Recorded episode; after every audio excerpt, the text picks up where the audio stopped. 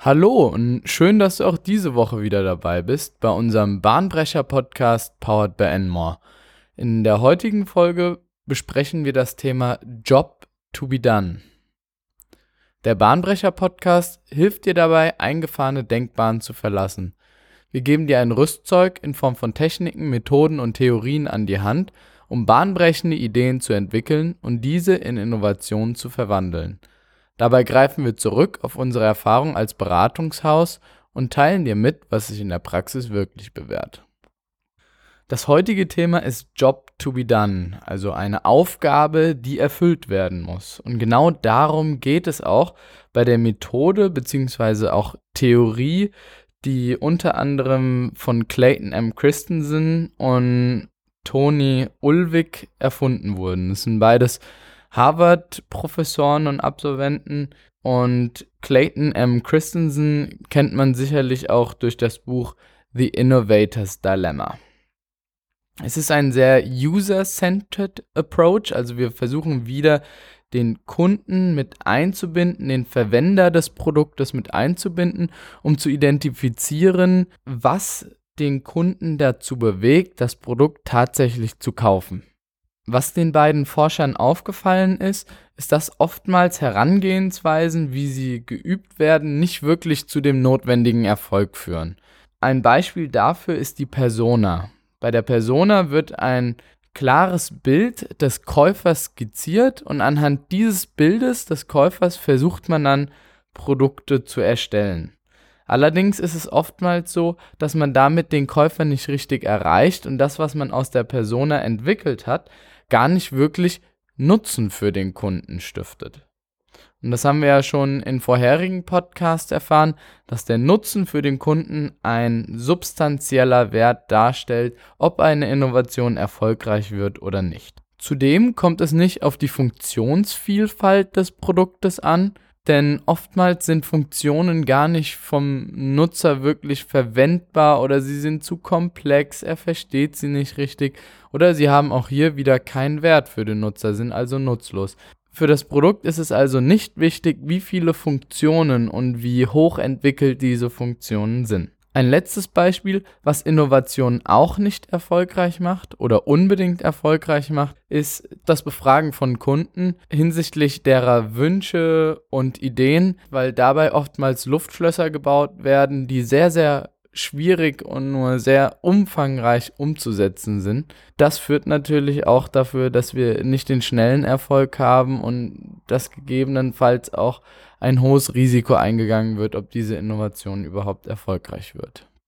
Job to be done können wir in der Observierungsphase anwenden, wo wir identifizieren wollen, was den Kunden wirklich bewegt, wie wir ihm einen konkreten Nutzen stiften können.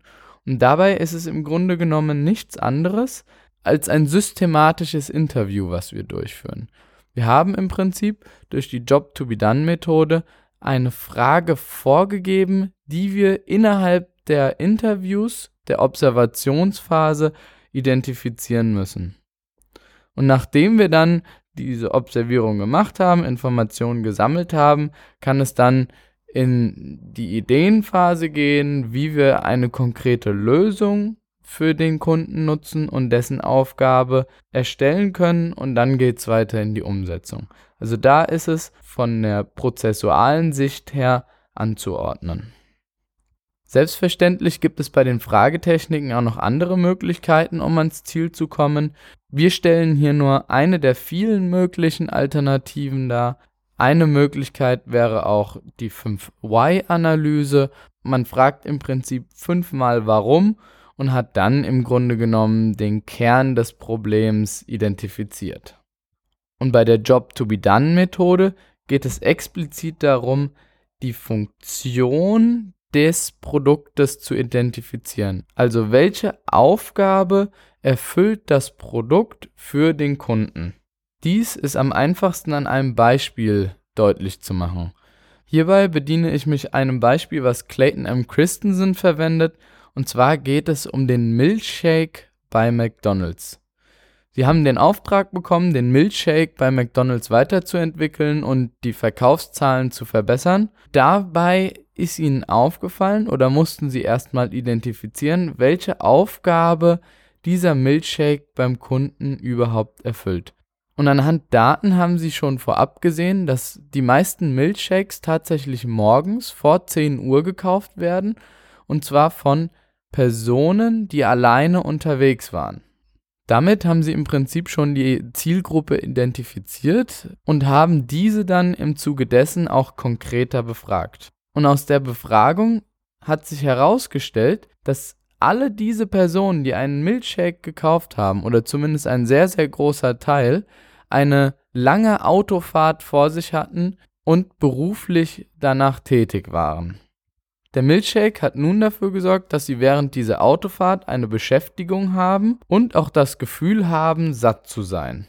Das heißt, die Grundaufgabe, der Job, den dieser Milchshake zu erfüllen hat, ist den Autofahrer während seiner Fahrt zu begleiten und ihm die Langeweile zu nehmen. Darüber hinaus gibt es noch weitere Faktoren, die den Milchshake dafür prädestinieren, im Auto konsumiert zu werden. Dazu zählt zum Beispiel, dass er relativ ergiebig ist. Das heißt, die, durch die Konsistenz des Milchshakes ist der Prozess des Konsums relativ langwierig und man hat das Gefühl, sehr lange etwas von dem Milchshake zu haben. Darüber hinaus ist das Risiko relativ gering, dass irgendetwas umkippt, dass man etwas dreckig macht. Er passt sehr, sehr gut in die Halterung rein erfüllt damit sehr, sehr viele Kriterien, die ihn zur Erfüllung der Aufgabe prädestinieren. Das Beispiel von McDonald's zeigt auch ganz klar, dass es oftmals gar nicht so offensichtlich ist, welche Aufgabe das jeweilige Produkt zu erfüllen hat. Aus dieser Erkenntnis ergibt sich auch, dass die Konkurrenzprodukte zum Milkshake nicht unbedingt in der eigenen Branche bzw. in der eigenen Produktgruppe liegen. Also die Konkurrenz sind nicht Milchshakes von Burger King, sondern Konkurrenz sind andere Produkte, die die gleiche Aufgabe erfüllen. Hierzu zählen beispielsweise Snickerbars, Bananen, vielleicht auch Sandwiches, ein Apfel oder auch Kaffee. Also im Grunde genommen ganz andere Produktgruppen, aber das sind die Produkte, mit denen der Milchshake konkurriert Gegenüber dieser Produkte muss er dem Kunden einen deutlichen Mehrwert generieren und Vorteile an den Tag legen. Die Folge war, dass auch der Milchshake hingegen dieser Komponenten verbessert wurde. Es wurden zum Beispiel kleine Stückchen in den Milchshake mit hineingemischt, die den Konsum noch weiter verlängert haben und dann auch, so hat es Clayton beschrieben, beim Hochsaugen durch den Strohhalm und dem Eintreten in den Mund so einen kleinen Wachmoment generiert haben. Darüber hinaus wurde die Möglichkeit, diesen Milchshake zu kaufen, abgeändert, da dem Käufer insbesondere wichtig war, diesen Milchshake relativ schnell zu bekommen, nicht lange anzustehen, er will nur kurz warten und macht sich dann sofort wieder auf den Weg. Dies wurde ermöglicht, indem ein Selbstbedienungsautomat für Milchshakes in der Filiale aufgestellt wurde, wodurch dem Kunden die Zeit erspart wurde, sich an der Schlange anzustellen. Die Grundaussage dieser Erkenntnis ist dementsprechend, Produkte sind da, grundsätzlich da, um eine Aufgabe zu erfüllen und werden aus diesem Grund auch gekauft. Daraus ergibt sich aber auch unmittelbar, dass es sich um sehr funktionale Produkte handeln muss. Und es gibt durchaus eine Reihe an Produkten, die keine große Funktion darstellen, aber trotzdem noch Produkte sind. Für diese Produkte muss man diese Methode ganz klar abgrenzen. Sie ist für solche Produkte nicht geeignet. Hierzu zählen beispielsweise Fashion-Produkte, Kunst, oder auch dekorative Produkte, die eher emotional gekauft werden, als wirklich funktional zu betrachten sind. Und damit widerspricht sie auch einer anderen Theorie, die besagt, dass Käufe in der Regel doch eher emotional anstatt rational stattfinden. Und wenn Käufe emotional stattfinden, dann brauchen wir ja eigentlich weniger auf die Funktionalität von Produkten schauen, was eher für eine rationale Entscheidungsfindung plädiert.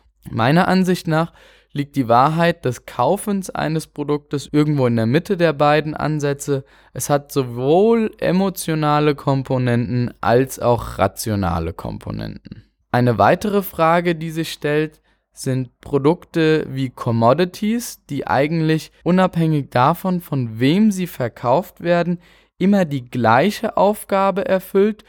Dazu gehört zum Beispiel sowas wie Wasser, Strom, Benzin, und für solche Produkte muss man dann den Bogen etwas weiter spannen. Da geht es nicht wirklich um diese Grundfunktion, sondern man kann diesem Objekt dann ein gewisses Image geben oder eine gewisse Besonderheit geben. Dies geht insbesondere, wenn wir uns die Vielfalt des gesamten Produktprozesses und Kaufprozesses betrachten. So gibt es die Möglichkeit, einen Lieferservice für solche Commodities zu erstellen gegebenenfalls Apps zu produzieren, die ermitteln, wie viel Wasser am Tag getrunken wurde. Es geht also nicht konkret um das Produkt selbst und dieses zu verändern, sondern alle Bereiche, die drumherum liegen, anzupassen und hinsichtlich einer bestimmten Funktionalität zu optimieren. So kann beim Wasser beispielsweise oder generell Getränken die Verpackung verändert werden, die es ermöglicht, schnell das Getränk zu konsumieren, ohne groß eine Schraube zu öffnen, was insbesondere für Reisen oder den Konsum an Orten, bei dem ein großes Gedränge herrscht, von Vorteil sind. Laut der Methode sind Unternehmen insbesondere dann erfolgreich, wenn Konsumenten Probleme formulieren und zur Lösung dieses Problems ihnen unmittelbar ein Unternehmen, ein Hersteller einfällt. Ein klassisches Beispiel ist IKEA. Wenn Personen umziehen, insbesondere junge Personen, und sich ihr Zimmer einrichten wollen, dann haben sie ein Problem. Und was einem oftmals als erstes in den Kopf schießt, ist, ich fahre zu IKEA und besorge mir dort die Utensilien. Damit ist IKEA das Unternehmen, was sich für die Lösung des Problems prädestiniert hat und eine Vormachtstellung erarbeitet hat. Wer sich noch weiter mit der Thematik beschäftigen möchte, kann sich das komplette Buch mit knapp über 200 Seiten kostenlos auf der Webseite von Strategin herunterladen. Es ist leicht zu finden, also ein paar Klicks und dann hat man es schon. Nun kommen wir zum Slogan für deine innovative Woche. Auch der heutige Slogan ist auf Englisch, er stammt von Peter Drucker, einem der größten Innovatoren und Managementlehrer des 20. Jahrhunderts. Und er passt auch sehr, sehr gut auf unsere Thematik. The customer rarely buys what the company thinks it is selling to him. Ich hoffe, du konntest auch von dieser Methode wieder einiges mitnehmen und für dich anwenden. Solltest du noch Fragen, Verbesserungsvorschläge oder Ideen zu unserem Podcast haben, dann kontaktiere uns gerne unter contact@enmore.de. Wir unterstützen dich, dein Team und dein Unternehmen gerne bei der nächsten Innovation.